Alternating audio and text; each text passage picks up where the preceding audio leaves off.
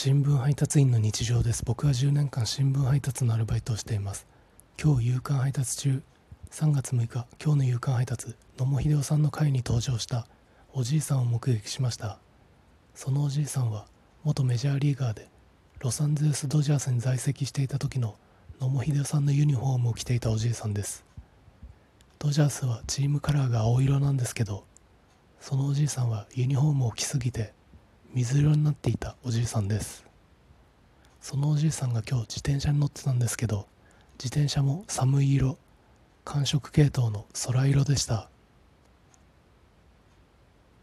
クモンの看板みたいな空色でした。日向坂46のグループカラーみたいな空色でした。